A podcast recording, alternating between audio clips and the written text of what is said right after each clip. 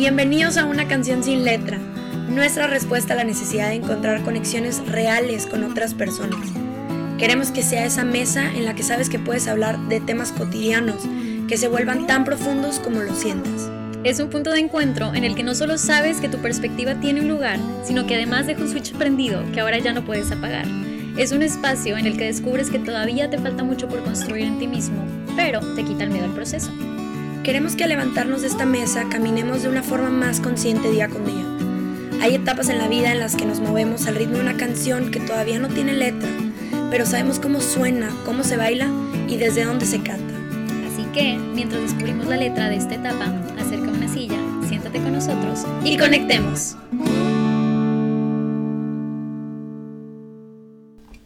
Hola amiguis, antes de empezar el track de hoy, creo que ya se dieron cuenta, pero este track eh, está dividido en dos episodios. Tenemos una invitada increíble y la conversación se puso buenísima, así que no quisimos quitarles nada del contenido, se los vamos a compartir y esta es la primera parte de esa charla. Espero que la disfruten. Hola amiguis. Hola. Hey. ¿Cómo están? ¿Cómo están? Bienvenidos y bienvenidas todos, todes. Ah. Apropiado, ¿no? Súper, súper Oigan, pues estamos súper contentas de recibirlos en otro track. Estamos demasiado emocionadas por este. Pero antes de, de, lanzarnos el clavado al track de hoy, queremos retomar bien brevemente cómo les fue en el switch del track pasado.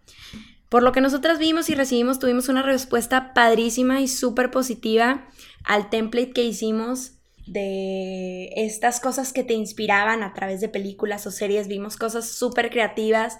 Que te estimulaban como los sentidos, ¿no? Exacto, de, de series o, o, películas o lo que fuera. Eh, particularmente hubo varias que, ah, varias opciones que dije, claro, estoy totalmente de acuerdo, eso me da muchísima hambre, esa serie o esa película, estuvo muy padre la respuesta y nos hizo súper feliz que se hayan unido sobre todo eso, ¿no? Y darnos cuenta de que había muchas eh, escenas, películas que decíamos, sí es cierto, y muchas otras que no conocíamos. Y yo creo que sobre todo agradecidas también porque hubo muchos comentarios y recomendaciones que se dieron posteriores, ¿no? De que tienes que ver esta película, está padrísima. Y yo creo que como que esa conexión que se creó con otras personas estuvo genial, estuvo muy, muy padre. Y por eso queremos mandarle también saludos especiales a tres amigos eh, Dorado, muchas gracias por toda la retro que nos has mandado. A nuestra amiga queridísima Gaby González. Y que lo contestó súper, súper temprano y yo ni en cuenta. Súper creativa. Y a Iris también, que por ahí hizo recomendaciones padrísimas de algunas eh, películas que ya vi y ya después comentaré contigo, Iris. Muchas gracias por tu recomendación.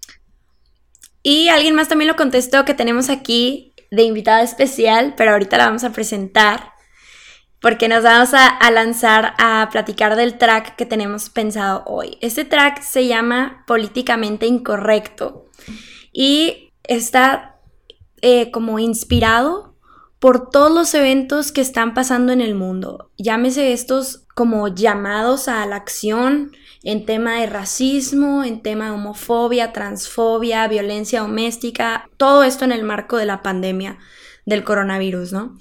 Que está removiendo como a todo el mundo y que está generando o evocando muchas emociones en, todos nosotros, ¿no? Particularmente, Becky y yo tendríamos curiosidad de cómo estas emociones estaban haciendo como mucha presión en cada uno de nosotros y nosotras. Que sentíamos como que rápido, participa, involúcrate. Y si no, si te quedas callado, entonces eres parte del problema. Y entonces era como, ay, espérate, o sea, no, he leído nada. Como que una urgencia por saber qué responder y responder correctamente. Y eso, ¿no? Políticamente correcto. Y qué digo y qué mejor me guardo porque la voy a redar y mejor me quedo callada. Y mejor, es, o sea, estoy segura que esa es la mejor respuesta en el momento, ¿no? Exacto. Y bien sinceramente, Becky y yo nos preguntamos, oye, ¿crees que tenemos que, o sea, que tenemos una responsabilidad de hablar esto en el, en el, en el podcast y como que más allá de responsabilidad, creo que nos movió el, el deseo o, el, o, la necesidad de sentir si conectábamos con otra gente en esta emoción de, de frustración, de estar perdidas y de, y de no sé qué postura tomar, ¿no? Y para eso hicimos unas preguntas en la cajita de Instagram de una canción sin letra y yo particular en mi personal también, en el que preguntaba, oigan, ¿no les ha pasado que sienten como que, que con todo lo que está pasando todo el mundo quiere una respuesta para ayer de tu postura y que si no la muestras, este, pues ser súper parte del problema y todo eso? Y las respuestas nos dieron como esta sensación de que había emociones detrás, como que la gente se siente como atacada personalmente o desmotivada a involucrarse o que siente vergüenza de compartir su, su, su postura. También algunos que sienten como apatía a los que hacen cosas que están en tendencia en estos movimientos o que están muy abrumados, saturados, frustrados, frustradas. Eh, que hay una rendición como a la aparente falta de resultados, o sea, no estamos viendo resultados de inmediato, entonces es como, ay, no hay nada que hacer como quiera. Y sobre todo, que creo que fue lo que nos motivó a de verdad a hablar de esto, como una división interna. Cañona, sí. Sí, sí, sí, súper de acuerdo. Yo creo que todas estas emociones fueron las que nos llevaron, como dice Annie, a profundizar un poquito más y por esto en este track decidimos eh, cambiar un poquito el formato, hacerlo un poquito diferente y en esta ocasión lo vamos a hacer a través de una entrevista con una invitada muy especial. Eh, la pensamos, la verdad, pensamos en quién eh, tendría este perfil que nosotros consideramos como necesario em, para extraer herramientas que nos puedan servir este, en varias dudas que tenemos, ¿no? Entonces, pensamos en alguien que fuera activista, eso es bien importante, súper importante el perfil de, esta persona. Eh, y número dos, que fuera empática, con los diferentes tipos de activismo que hay en este momento, ¿no? Y esa es la parte más importante, porque ahorita podemos hablar con amigos activistas, este, incluso con desconocidos, ¿no? Que forman parte de algún movimiento, pero a lo mejor no entienden esta otra parte de, bueno, ¿cómo le hago para involucrarme? O sea, de verdad quiero, pero también siento esta otra parte que a lo mejor es resistencia o llámale como tú quieras, ¿no? Entonces, antes de presentar a nuestra invitada el día de hoy, eh, dos disclaimers, dos puntos importantes. Uno, la postura este, sobre el track, ¿no? En este track vamos a interiorizar sobre diferentes tipos de movimientos, no nos vamos a lanzar en un específico. Y dos, eh, al integrar estos tipos de movimientos, lo hacemos o lo queremos hacer de la forma más empática posible.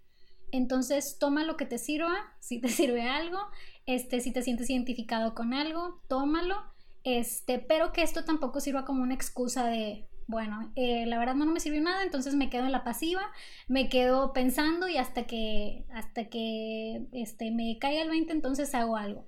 Sino que también sirva como un llamado, a lo mejor toma esto como ese llamado que, este, que sirve para empezar a moverse, sea donde sea que te encuentres eh, en el tren de, del activismo, de los movimientos, ¿no? Totalmente. Así que sin más preámbulo, tengo el honor de presentarles a nuestra invitada Mónica González, que es psicóloga, licenciada en psicología, tiene una maestría en enfoque psicoterapéutico, cognitivo y humanista. Está haciendo su maestría en equidad de género y eh, prevención de la violencia de género. Ella en su trabajo se especializa en atender a personas de la comunidad LGBTIQ, haciendo terapia de aceptación, también se enfoca en como atención especializada a mujeres y situaciones de crisis desde hace más de seis años. Me encanta su trabajo que hace en consultora en derechos humanos para empresas y escuelas. Esto es como para ubicar a empresas a que sean más incluyentes y a que sean más equitativas en lo que hacen, ya sea algo súper operativo o algo súper humano. También es colaboradora en el Closet LGBT más AC, Ahorita está estudiando náhuatl como objetiva futuro lengua de señas mexicana y pues se ha involucrado en diferentes actividades a, lo largo de su vida, que es la, razón por la que la pensamos como activista, que nos ha puesto ese ejemplo de está en Unidos, latiendo por México y la Cruz Roja, entre otras cosas. Un aplauso para Moni, nuestra invitada especial. Gracias por acompañarnos hoy. ¿Cómo estás? Hola, hola, ¿cómo están? Este, ay, Ani, con todo eso que estás diciendo, eh, no sé, siento extraño. No lo había puesto como tan así todo el trabajo o en los esfuerzos o en lo que, no sé, a lo que me he dedicado. Pero si lo pones así, suena como muy alta la vara y la verdad es que no lo siento tan así. Este, espero poder, no sé, compartirles como ser humano que ha vivido estas cosas, no como, no sé, como lo especializada que suena que estoy en esto, ¿no? Claro, pero nos encanta y creo que la audiencia, para la audiencia es importante que sepan que pudimos pensar en muchos activistas. Activistas en Nuevo León hay muchísimos y muchísimas. Pero nos encanta como el enfoque de Moni de la psicología, ¿no? Porque eh, a lo mejor todos y todas nos hemos topado con algún activista que como, como le echan a los veganos, ¿no? Que te restriegan en la cara de que su, su acción y que a lo mejor te hacen sentir súper fuera de ti, pero estábamos buscando a alguien que tuviera esa otra parte como muy... Eh, humanista, ¿no? Humanista y que tu propia profesión te lleva a hacer ese como esa comprensión de la postura de otros, ¿no? Esa apertura. Entonces estamos muy emocionadas de tenerte con nosotras. Muchas gracias a ustedes por invitarme, en serio, por estar en este espacio. Estoy bien emocionada, un poco nerviosa por obviamente la naturaleza de los temas que son medio polémicos, pero aquí estamos a tratar de compartir lo que se conoce, ¿no? Súper, excelente. Qué importante que digas nerviosa, porque creo que también eso nos, nos, nos hacía, o sea, nosotras también traíamos ese sentir, porque, de nuevo, hay tantas sensibilidades en este tema que muchos y muchas allá afuera que nos escuchan pueden sentir miedo genuino a ser políticamente incorrectos o a sentirse fuera de lugar y queremos siempre, como hemos dicho en el intro mil veces, que este sea un espacio para platicar a gusto y para salir siendo mejores de cualquier conversación que tengamos, ¿no? Que nos deje el switch en la cabeza y me lo lleve y, me, ayude a, a, que me den ganas de leer más o de, o de moverme más para, para esforzarme por ser alguien mejor. Entonces, a fin de cuentas, eso es lo que queremos aquí y qué padre que reconozcas ese nerviosismo porque... Nosotras estamos igual. Oye, Exacto. pues es que hablar de un tema, o sea, el políticamente incorrecto ya de entrada causa ese nervio, ese miedo y si la riego y no la riego, ¿qué estoy diciendo? Claro. O sea, aquí en este espacio soy la, la especialista, entre comillas, pero pues en sí es tratar de compartir lo que a mí me ha servido a lo largo de estos años.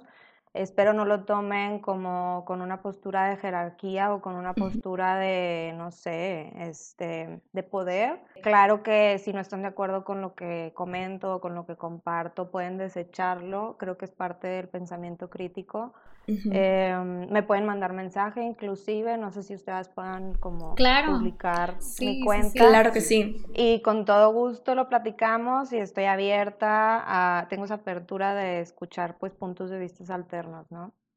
Bueno, Moni, nos encantaría empezar primero platicando como dónde ubicarías tus inicios, tus primeros pininos, este, o tu motivación por involucrarte en temas de activismo social.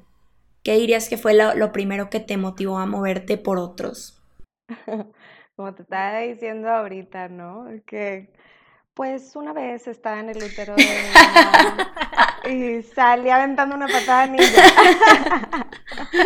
Pero no, bueno, no sé, fíjate, es una respuesta, es una pregunta que junta como muchísimos, muchos factores de quién soy yo, o de qué familia vengo, de qué tipo de valores me inculcaron, cuáles decidí tomar y cuáles deseché, cuáles tomé de las escuelas en las que estuve o de los grupos en los que me relacioné.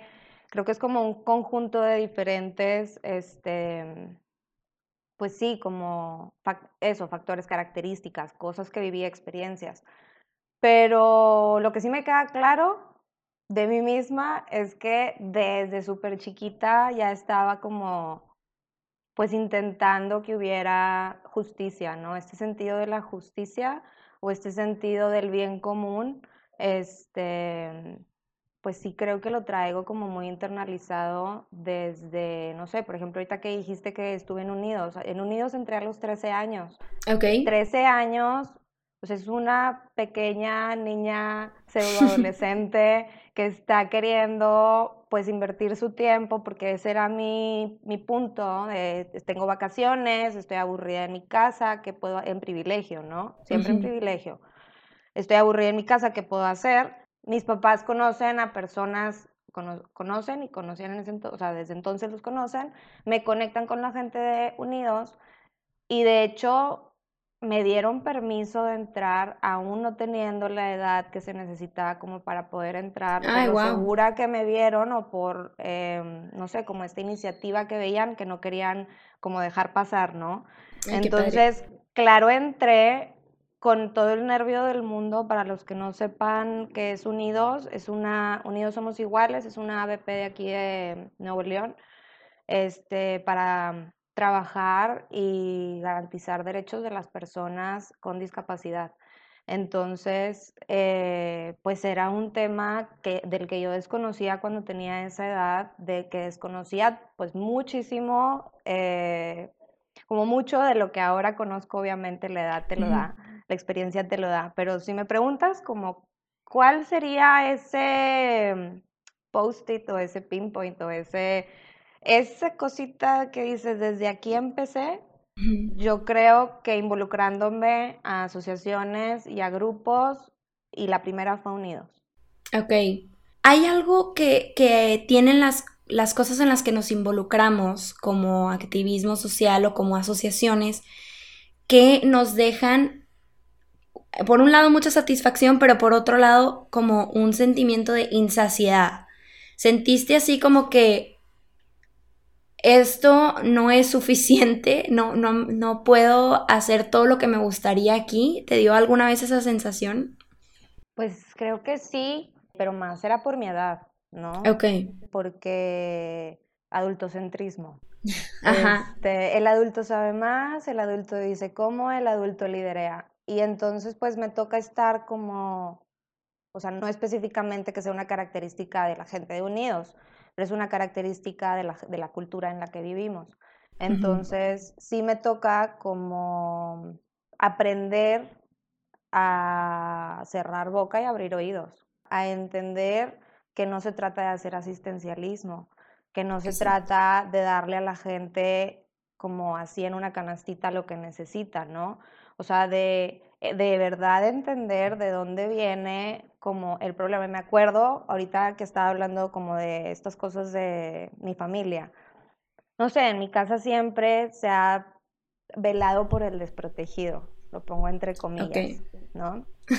Esta parte de velar al desprotegido viene de diferentes creencias que este, están arraigadas a generaciones de mi familia, pero creo que al escucharlo constantemente, obviamente yo tenía un interés en poderlo llevar a cabo, en poderlo llevar a la acción, pero ahora entiendo que no es velar al desprotegido, que, que, que, siempre fue como esta persona desprotegida, ¿por qué está desprotegida? ¿Qué es este sistema que hace que esta persona esté desprotegida? Mm. Nosotros somos los que estamos desprotegiendo a la persona Gobierno, instancias, instituciones, o sea, ¿qué, ¿qué, hace que esta persona esté desprotegida? Entonces, de ahí más o menos, o sea, eso lo fui aprendiendo con los años, pero creo que, que, que como es un, un, tema importante cuando pude hacer como ese clic de no se trata de ayudar al necesitado, porque esa persona está necesitada, esa sería como la cuestión y de ahí empezar a construir como maneras o desconstruir. entonces o de construir, ajá. Entonces sería como de ahí empezar a ver cómo le hago, cómo aporto para que esta persona no esté necesitada, para que esta persona no se le vulnere, para que esta persona no esté desprotegida, porque pues, ¿por quién está desprotegida? Claro. Qué interesante y a eso queríamos llegar también, o sea, parte de lo que ha quizás hecho un poquito más incendiaria esta discusión en México es esta, esta situación de señalar, de, ay, tú que estás abogando por los derechos de los desprotegidos cuando los desprotegidos están en tu propia casa, ¿no? Y hay como una nueva polarización dentro de, la misma discusión de racismo y de, otro tipo de opresiones discriminatorias, eh, se están, está saliendo como mucho a la superficie esto de señalar de que, ay, no seas malinchista, tú también has este, discriminado aquí a los indígenas y bla, bla, bla. O tú también eres parte del problema, ¿no? Con, desde tu postura de privilegio. A mí se me hizo eh, súper padre cómo lo planteas, eh, Moni, desde un principio, ¿no? Como que siempre dejas muy claro esa postura y al menos lo sientas como dentro de tus bases, ¿no? Siempre desde el privilegio, esta es la postura, ¿no? Y es lo que nos llevó a lo mejor a estas preguntas de que hicimos en el ejercicio, ¿no? O sea, vimos la dualidad o la, el movimiento que se está dando en todo el mundo de manera global. Pero también lo adoptamos de esta manera especial o nos sentimos como eh, movidas por esta discusión, por el tinte específico que está tomando en México y en América Latina, em, donde el tema racial se vive muy fuerte, pero de otra manera muy distinta a, a cómo se está viviendo en Estados Unidos, ¿no? A raíz de esa, como de esa reflexión, pues salieron las preguntas. A través de nuestras redes sociales convocamos a, la raza que nos platicara qué, dudas surgen en ti cuando, cuando te sientes abrumado por esta discusión, ¿no? Y tuvimos como cuatro categorías. Al final como que hay, hay líneas que conectan a unas con otras, pero lo quisimos clasificar en cuatro categorías que son como la raza que está sintiendo una dualidad interna de que sí le quiero entrar, pero no creo del todo todos los principios que están defendiendo, entonces no sé qué hacer, dónde estoy parado. Hay otra racita como que de plano tiene mucho miedo a regarla porque no termina de entender partes cruciales del problema, entonces como que son los hipercautelosos y cautelosas. Hay otros que también como que dicen, pues no soy de aquí ni soy de allá porque los, los vulnerados no me reciben, los privilegiados me señalan también, entonces no pertenezco a nada y, me frustra participar por lo mismo. Y vimos como que otro reflejo, no, no porque las que preguntaron sean de este grupo, sino porque identifican que se está dando mucho esto en la discusión de como que le puse mi papá le pega al tuyo. O sea, como que mi motivo es más grande que el tuyo, mi, yo tengo más razón, tú este, no tienes los argumentos suficientes, ¿no? Esto como de desprestigiar opiniones y, dividirnos. Entonces, pues vamos a empezar por el primero de dualidad interna. Por ahí había una pregunta que decía, después de todo lo que investigué, porque ya ves que ahorita hay muchos llamados a primero lee, primero infórmate, eh, bla, bla, bla, ¿cómo discernir y conservar mi esencia por eso le llamamos dualidad interna. O sea, quiero ser yo, pero quiero tener apertura al cambio. Eh, ¿Cómo responderías eso, Moni? ¿Cómo discernimos y conservamos nuestra esencia, pero sí con una disposición de involucrarnos y tomar acción? Claro. O sea, es que al principio, cuando estás como tratando de entender qué está sucediendo, de qué se trata todo esto que la gente o que los movimientos están, eh, o sea, cuáles son estas luchas o cuáles son las bases de las luchas, si pasa, y a mí me sigue pasando, que es too much la información que estoy teniendo de afuera, que hay que poner como un alto, ¿no? Un, un freno de, a ver, ¿qué me mueve y por qué me mueve? Que aquí, por ejemplo, sería como un trabajo mucho de autoconciencia que la autoconciencia no es más que el cuestionarnos constantemente, no de manera obsesiva, ojo, pero sí cuestionarnos el por qué soy como soy, quién me dijo que yo tenía razón o que esta persona tiene razón, por qué, qué valores son los que son como los principales para mí, cuáles son eh, en esos valores, como en qué orden los pongo, en qué me fijo primero, por ejemplo, en una persona. Sea, si quiero que, no sé, en una relación de pareja, que sería como lo más fácil, ¿no? ¿En qué me voy a fijar primero en los valores de esta, de esta persona como idealizada que yo tengo en mi mente? Y muy probablemente te vayas a ir contestando cuáles son los valores que son importantes para ti y cuáles, este, eso pues tiene que ver mucho como con las experiencias y los temas vividos, pues como lo decía al principio, en tu casa, en la escuela, este, en los diferentes grupos que estuviste. Pero, pues sería esto primero, o sea, primero cuestionarnos para entendernos. Eh, aquí la psicoterapia es que no es por hacer un, un anuncio de publicidad, pero la psicoterapia hace un trabajo increíble en poder conocernos y poder conocer tanto nuestras como fortalezas, nuestras áreas fregonas, como nuestras áreas de oportunidad o talones de Aquiles. Y aquí también, pues sería como hacer un trabajo de, ok, ya sé quién soy, porque, o sea, esto que estoy diciendo va por la parte de cómo conservar mi esencia, pero es que si yo no sé quién soy, ¿cómo voy a conservar mi esencia? Claro. Y como si yo no tengo plantados los pies en la tierra y si yo no he hecho este trabajo porque me da miedo o porque me enoja acordarme de ciertas cosas o porque pues estoy distraída con muchos temas y, y, como con el día a día en la rutina y en los automatismos. Si yo no quiero hacer ese trabajo de autoconciencia, va a ser muy cañón que te mantengas en tus raíces, porque ¿cuáles son tus raíces si no las has puesto en cuestión? Sí me explico, entonces sería al revés la pregunta, pues la respuesta más bien, primero sería hacer un trabajo de autoconciencia y después entonces, ¿cómo discernir? Hay muchísima información, yo les puedo dar ahorita como recomendaciones y sí lo voy a hacer así como superficiales de cómo ir filtrando la información, estos fake news o esta sobreinformación que te bombardea en redes sociales. Pero creo que pueden hacer, pueden empezar a hacer ese trabajo por, por ustedes mismos, las personas que están escuchando esto, de investigar cuáles son las recomendaciones de las personas especialistas en cuanto a cómo filtrar fake news o información falsa o información que no tiene buenos fundamentos científicos, por ejemplo, en muchos de los temas, eso es lo importante. Investigar, por ejemplo, cuáles se le llama el, el estado del arte de la materia. El estado del arte es lo último que se ha hablado de esto, pero con una óptica científica. Ok. ¿Sí?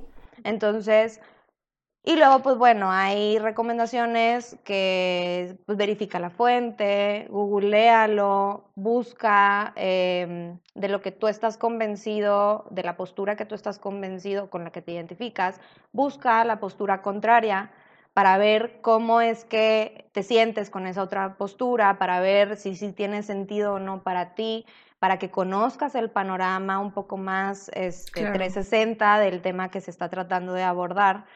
Revisa las fechas y por última, y eso a la gente no le encanta, pero es sumamente fácil ahorita con, con el tema de las redes sociales consultar con especialistas. O sea, si el, es mandarle mensaje directamente a la persona que escribió el libro, a la persona que escribió el artículo, a la persona que, está, que hizo el podcast, a la persona que, si esa persona tiene tiempo, te lo va a contestar. y, y probablemente se vaya a tardar un ratito, pero la respuesta es probable que la vayas a recibir. Entonces, esa información directo de esa persona, ¿y a qué te referías con esto? ¿A qué te refería, a qué te refieres con este concepto? Me ha pasado que he mandado mensajes y como tienes tan idealizada esa persona, dices, ay, no, no me va a pelar o no me va a contestar el mensaje. Y me han contestado y se siente aparte bien lindo que esa persona se tome el tiempo de, de, de darte respuesta créanme, o sea, si en algún momento puedo yo apoyarles para entender alguno de los temas, a mí me pueden mandar mensaje directamente y en cuanto tenga tiempo y cabeza, eh, fuera de la consulta, los voy a, les voy a dar una respuesta pues lo más em, certera posible y lo más atinada. Claro, qué cool. Oye, Moni, yo aquí quiero también hacer como un paréntesis importante, este, en lo que decías, ¿no? De como uno de los filtros más importantes es conocerte y creo que es bien importante porque si no sabes quién eres, vas a aceptar cualquier tipo de información como verdad absoluta, ¿no? Como a veces en las clases nos pasa, llegamos, nos sentamos y esperamos que nos caiga la información y lo que el profe dice, lo que la maestra dice es la verdad. Y no es así, yo creo que hoy en día todos entendemos, tanto maestros como alumnos, que la importancia del cuestionar, como tú decías, Moni, o sea, y al cuestionar es como que ver estas otras perspectivas este, que hay, pero el punto de partida es leer. O sea, primero infórmate y ya las preguntas particulares que le, que le hagas al experto yo creo que te van a enriquecer, pero eh, creo que sí es bien importante esto que dice Moni, como que de, de busca esta información con estos, eh, estas recomendaciones que nos das, ¿no? Claro. Es, es, como lo típico que, bueno, a mí me decían mis maestras o mis maestros y que luego yo siendo maestra durante un tiempo yo decía lo mismo y me sentía bien oldie, ¿no? De, oigan, a ver, o sea, si no han leído, no tienen, no tienen derecho a preguntarme. Y no es que no tengan derecho tal cual, sí lo pueden hacer, pero no sería justo que, claro. porque ahorita hay como mucha flojera con respecto a investigar y a leer. Y entonces, pues mejor me acerco y pregunto una cosa que abarca muchísimos temas y quiero que me la contesten directamente a mí, pues a ver. Hiperdigerido aparte. Sí, super mastícamela y luego aparte lánzame la respuesta que yo estoy esperando escuchar porque si no, no me siento a gusto. Claro. Y a ver, oigan, cada quien tiene sus cosas que hacer y creo que esa investigación y esa lectura es responsabilidad de cada persona si es que quiere entender el tema. Claro. Sí. Sabes que también me encantó que dices esto de la escala de valores, porque todos, a todos nos enseñaron los valores en la, en la primaria, ¿no? Responsabilidad y respeto y justicia y estas cosas que pensamos que todo el mundo tiene priorizadas igual, ¿no? Todos decimos, ay, pues claro, o sea, si para mí lo más importante es el respeto, seguramente para fulanito, fulanita también lo más importante del mundo es el respeto, pero a lo mejor no es la justicia. Y aunque no sean opuestas, a lo mejor alguien está dispuesto a faltar el respeto por tener justicia y la persona que tenía el respeto como prioridad va a decir, la justicia, o sea, la forma en la que estás buscando justicia está faltándome al respeto, no va por ahí y va a crear un choque, ¿no?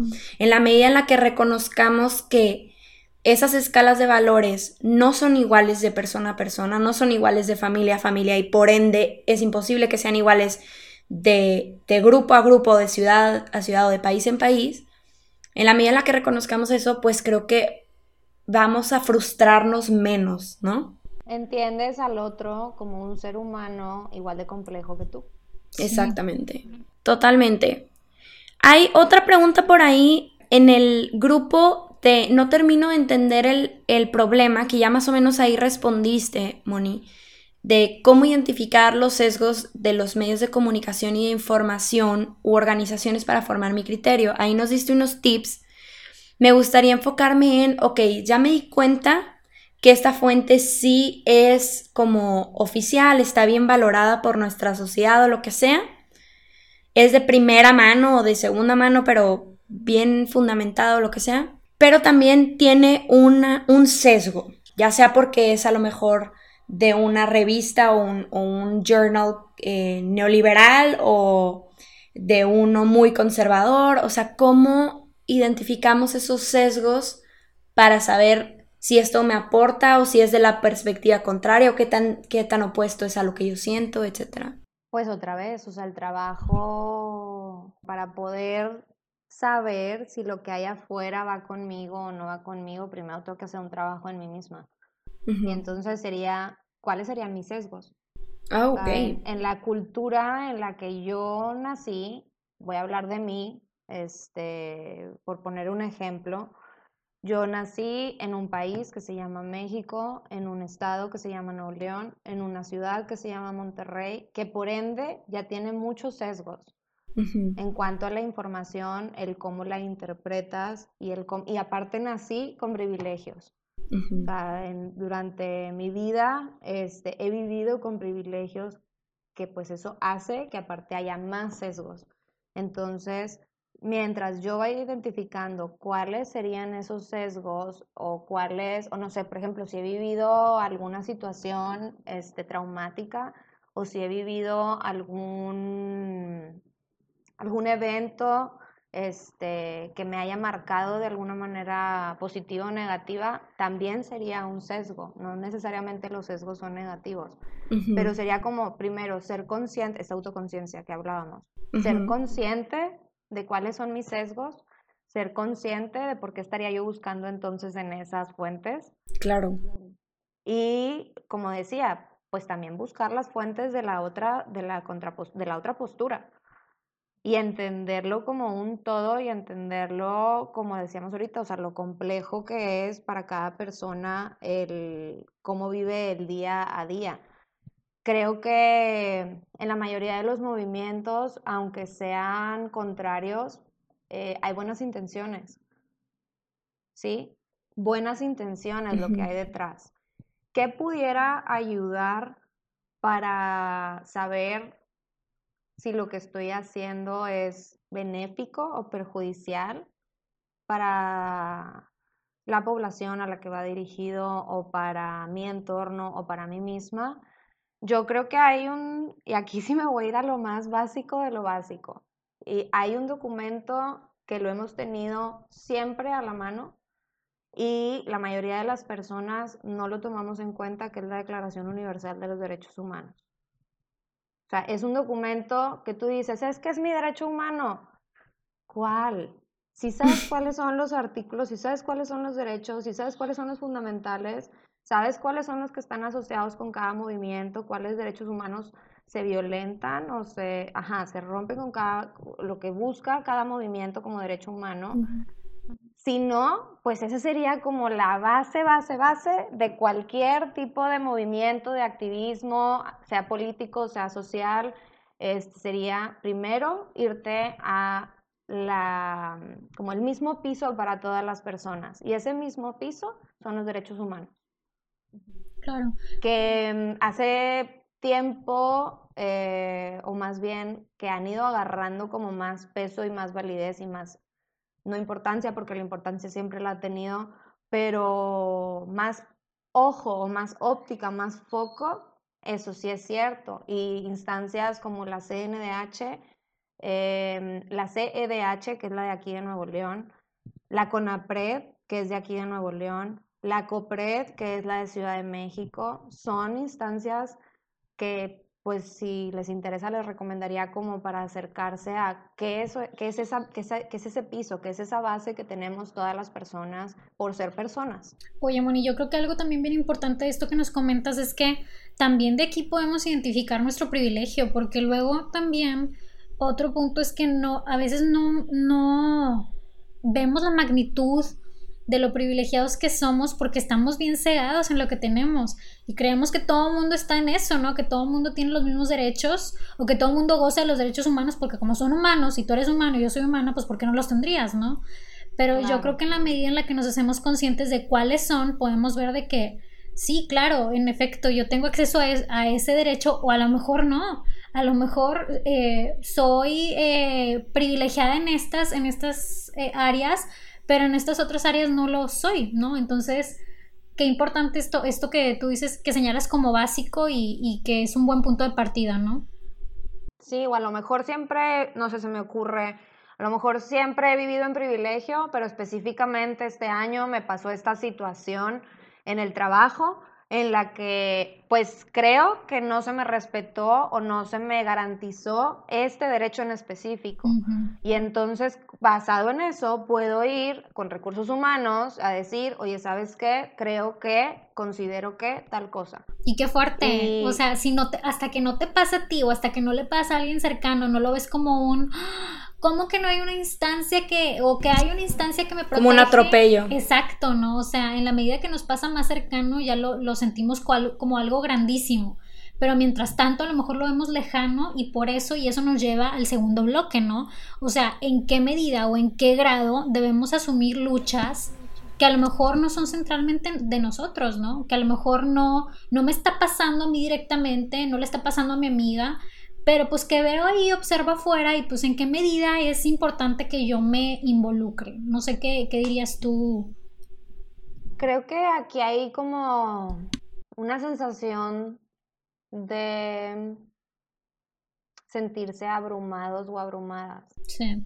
con respecto a esto, porque es el, oye, ahora entonces tengo que ser vegano, sí. ahora tengo que ser, este, feminista, ambientalista. Ahora tengo que ser ambientalista, ahora tengo que ser, y entonces, ¿qué me deja de, de como disfrute? Hay esta pregunta que no tiene como buenas bases o si la desmenuzamos, bueno, hay otro tipo de situaciones ahí, pero ¿qué me, ¿cómo le hago para partirme en tantos temas?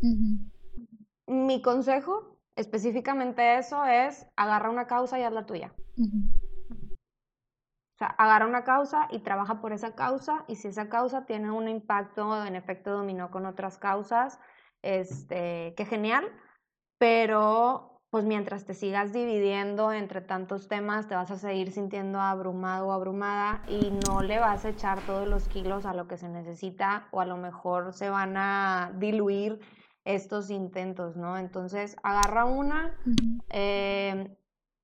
a lo que me refiero, haz la tuya, no es que si, o sea, pues si tú no eres de ese grupo que, al que se le vulneran los derechos, pues claro que no la puedes hacer tuya, pero sí puedes como concentrarte en que se garanticen los derechos de esas personas a las que se les están violentando. Entonces, em, intentar eso, o sea, no, no sentir presión por tener que estar en todas las causas al mismo tiempo. Hay cosas micro acciones que podemos llevar a cabo como el, pues no me estaciono en lugares que son para personas con discapacidad, este, aunque me tome caminar muchísimo más, aunque tenga a mi hija, a mi hijo, carriola, lo que sea, pues si soy una persona que tiene niños o niñas, pero no soy una persona discapacitada, no tengo por qué usar ese lugar. Este, si nada más venía rapidito a la tienda y ya me voy, nada más venía a comprar una cosita y no me tardo ni cinco minutos, no importa, no es un lugar para ti. Claro. Es un lugar para una persona a la que se le vulneran los derechos humanos y entonces son micro cositas en el día a día. Oye, estoy escuchando que alguien está haciendo burla de, de alguien más que no me hace sentir a gusto. Ah, decir algo ¿Sabes? Así, ni siquiera hacer un pleito grande, ni siquiera hacer una pelea, es nada más, oye, ¿sabes que lo que estás diciendo no me hace sentir cómoda? Con eso ya estás siendo activa en el tema. Y creo que de ahí parte un tema de activismo. O sea, el activismo es no ser pasivo, no ser, no estar en pausa, no, no estar inactivo, que sería lo contrario. Claro.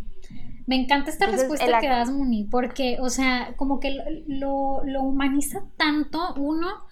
Es, es, correcto, o sea, he escuchado más de una persona que dice, es abrumante la cantidad de, de luchas que estamos viviendo y no lo digo por, por eh, quejarme, al contrario, qué padre que estamos en un momento de despertar general, pero eso también, eso mismo lo hace como abrumante, ¿no? Este, querer formar parte de todas y cada una de estas luchas. Y bueno, amiguis, aquí concluye la primera parte de este track. No se pueden perder la segunda parte. Está padrísima la conversación, nos llevamos demasiado. Y ya saben que pueden encontrarnos en redes sociales a través de arroba una canción sin letra en Instagram y una canción sin letra arroba gmail.com. Nos vemos en el próximo track. Bye.